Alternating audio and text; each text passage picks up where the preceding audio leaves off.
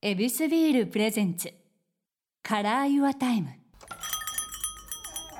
えー、島田さんこれ最新作です、えーパンとサーカス。これもすごいんです。辞書並みの分厚さで。けどもうこれはスラスラスラと読めるっていうことで2日で読破したよなんていうのも聞きますしこれ登場人物がねもう50人以上出てくるんです。えそれを、えー、とまとめるそして仕上げるっていうところ季節4回5回。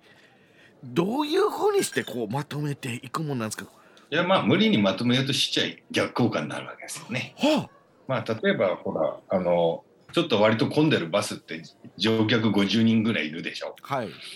でまあそれぞれに、まあ、いろんな悩みとか物語背負っているわけでなるほどそれを無理くり統一しようとするとあのファシズムかみたいになっちゃうわけであの勝手にしほっといてくれみたいなあの怒り出す人もいるでしょうからもうみんなバラバラでしょうね。はいだからまあお互いなるだけ干渉しないようにしてるわけですけどもうんまああのよくあのいろんなエピソードを盛り込んだドラマのことをオムニバスって言いますね。言いますあのまあ乗り合いバスってことですよね。あまあだからまあ50人ぐらいのじ乗客まあこれ登場人物の50人っていう意味ですけど、はいまあ、それぞれがあの背負ってるあのトラウマなりドラマなりっていうもの、まあ、それがまあたまたまあの一つのバスに乗り合わせてそして出会った時にどうなるかと考えればいいわけですよ。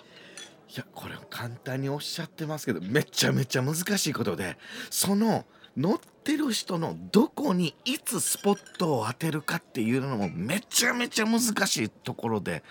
ここの構想っていうところこことここら辺は後半にやろうとか、えー、とここはここで前半に振っといた方がいいなとかってとりあえずまとめてから、えー、と4年ぐらいぐーっと仕上げていくもんなんですか？あの骨組み中か。はい。まあ骨格はね、大体の骨格っていうのはまあ最初に作りますけどね。はで、また、あの、いわゆる起承転結っていう構造っていうのはいがあるんですけど、あ、えまあこれもだから最初の構想通りだと失敗なんですね。やっぱり予定調和に終わっちゃう可能性が高い。まあだから書きながらあのか変わっていくっていうのが、えまあそれ自体もスリリングな体験ですし、あのまずは書いてる自分自身を驚かせるっていうこと。そこも大事なんですよ。だからもう書き進めてみないとわからないんですよね。僕ちょっと泣きそうになりました今これはやばい。花粉症ですか？い。や違いますか？はっきり言います、ね。感動です。ちょあ、そうですか。ちょえー、これリモートでよかった。いやすいません。自分自身を感動させるサプライズをえ楽しみながらペンを走らせてるんですか？まあ一応その作者が最初の読者ですのでね。うわー！そっか。えじゃあこれえ書いてる人は誰だ？うん、まあ。え？ーまあ要するにそのあ作者っていうのは、まあ、例えば50人以上も登場人物が出るっていう時には、まあ、まあ50人格みたいになるわけですよね。極端な。あ。そうか。まああのまあ、随時あのせわしなく人格交代しながら書き進めるっていう感覚なんでもうだからあの途中からまあ自分があの作者ではあるんだろうけれどもなんかちょっと目まぐるしく憑依しすぎてねなんかよくわからなくなってくるんでまあそんな時はまあなるだけ早く酒飲んで寝ると。でリセットする。うわくったくたですよねそんなんね まああんまりグダグダになっちゃうとまずいから。おそうあの書いてるエネルギーとそのサプライズを受けるエネルギー全部自分自身やもんこんなん忙しいわすげえまあそれは一人でやってるから、ね、時々寂しいです。あなるほど そそこの中であ寂しくねっていうのをちゃんといるんだ。うん。ねなんか相方とかいればいいなとか思ったりして。あせめてねあほうほうって言って聞き手ぐらいね俺疲れたからちょっと交代してみたいな。あ。こと言える人がちょっといいなみたいな。その点は藤子不二雄は良かったのかなみたいそっかあの時、な、まあ、途中からまあ別れちゃうけどね、はい。ちょっといい言葉聞けましたね。ありがとうございます。なかなか聞かれへんねこういうこと。すいません。贅沢なお言葉いただきました。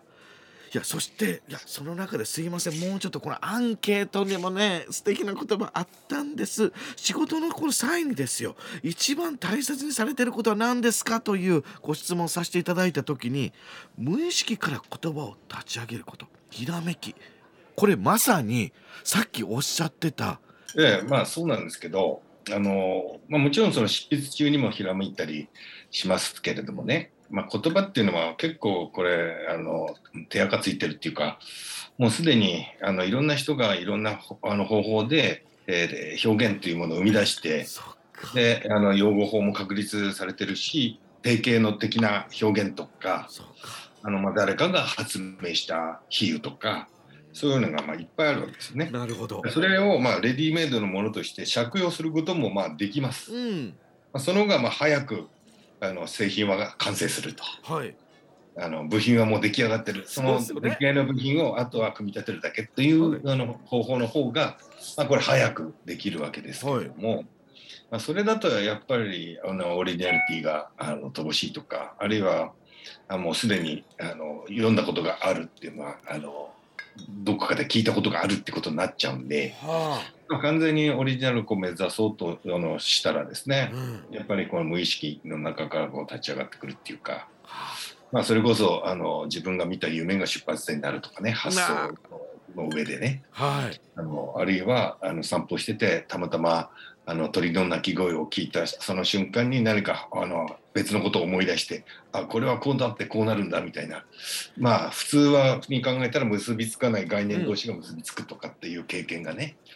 うん、まあ寝てる時とか散歩してる時に時々出てくるわけです。であそうかその手があったかと。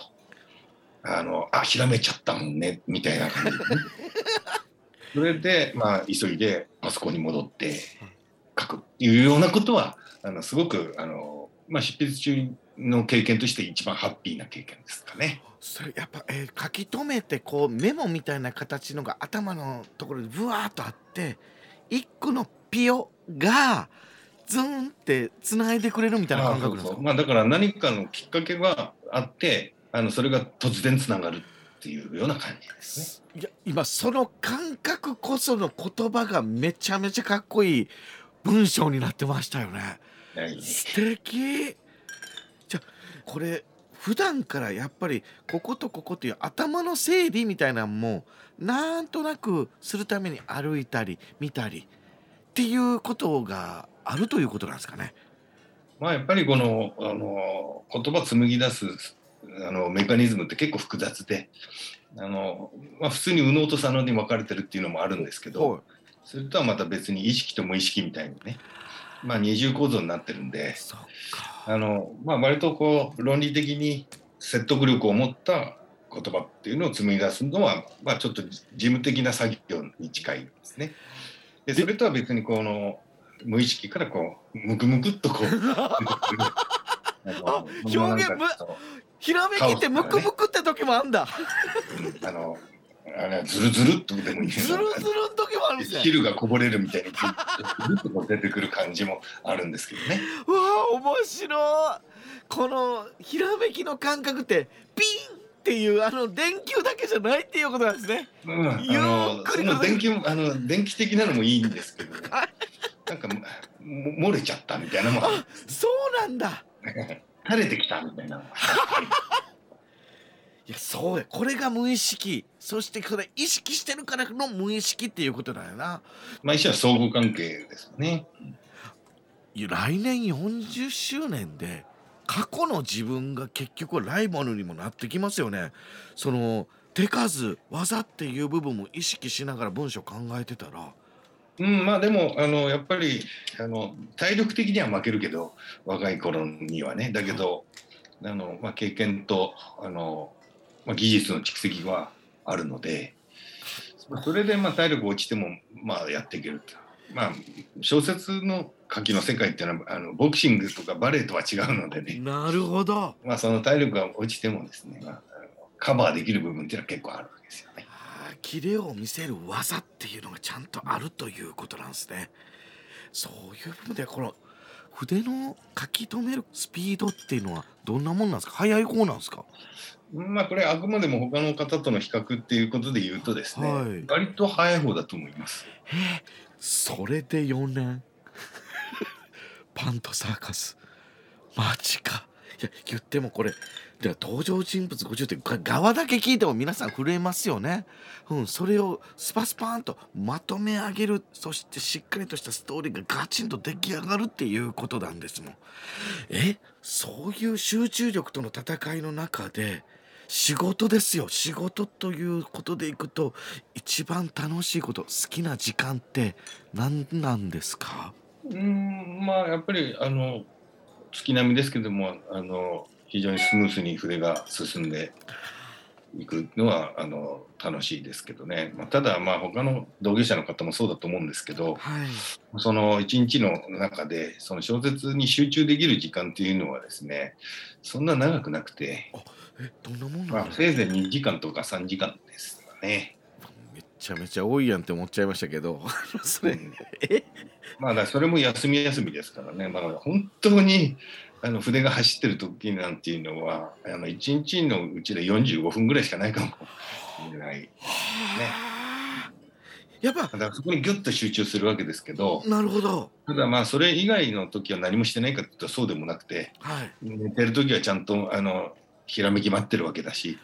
あの散歩してる時もなんかいろいろ考えてるああでもないこうでもないと考えてるわけだほし人と会ってる時酒飲んでる時もまあ同様ですよね。結まあ、それも仕事の一部だと思ってますしだからオンとオフっていうの切り替えっていうのは特にないですね。電波はやっぱ常に張ってはいるっていうあことですね。はいはいへえ。まあ、だから0と1の切り替えっていう感じではない0でもあり1でもある感じですね。じゃあそこにあの堅苦しさもないっていうことなんですかね。えだからあの実はあのあるテーマでずっとこう考えをあの突き詰めていく時よりもはい。あのやや放心状態の中であれこれいろんなこと雑念がガンガン入ってきてる状態の方が実は豊かな思考としては豊かだと思います。そうなんですね。そっからはいガサッとこう見つけるという、まさにこのピオとか塗るっていうものがあるっていうことも体感してるからこそまたもう一度そこに飛び込むという感じなのかな。まあそうですね、まあ、ぐちゃぐちゃになっていろんなものが雑多になってるようなあの中から、まあ、宝探ししてる感じですね。うわー素敵いやこの表現と言葉の感じを今受け止めれただけでなんかこの先生の頭の中をちょっとだけ覗けれた感じがして嬉しかったです。えー島田さんですけどもこれ恵比寿ビールのホームページでこう展開されてますですね「美味しいことときスペシャルエッセイ」にも参加されていますということ。このエッセイですけども、えーどういった感じで書かれているのかっていうのをちょっとだけ教えてもらえませんか？ええまああのまあ、ビールのあのと合うあの食についてのエッセイということを頼まれたので、まあ、なんかビールっていうとねなんかすごく豚肉が食べたくなっちゃう。豚食ということで、はい。まあ、世界中で愛されてるあの豚食豚料理。えこれをまあ過去あの私がですね、まあ、あの各地で食べてきたものをこう思い出しながら 豚料理を頭の中で再現して。すごい本当あのねファーっと言います先生言ってくれてはりますけどどんだけ食べてんねんっていうぐらい畳みかけてきますよね。でまたやっぱ鮮明にやっぱ舌が覚えてるっていうことなんですか？もう舌だけじゃなくてねあの結構まあラードのきついこってり系の料理もあるからこの胸焼けっていう感じで、しっかり残りますよね。体全体で受け止めた豚料理もあるということなんですね。そうですね。もう全身で受け止めてます、はい。やけどその先にわあこってりイコールビールのお供っていうことでもまあバランスが取れるということなんです。いやめちゃめちゃ面白いんで皆さん絶対読んでください。いやこれ来週なんですけども僕この生活を今までこれ振りにしてじゃあオフの生活はどうされてんのかっていうのを皆さんめちゃめちゃ興味あるでしょ。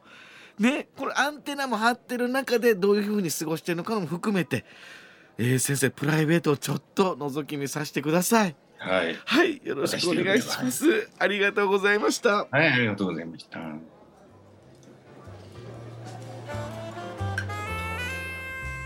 ここでお知らせです。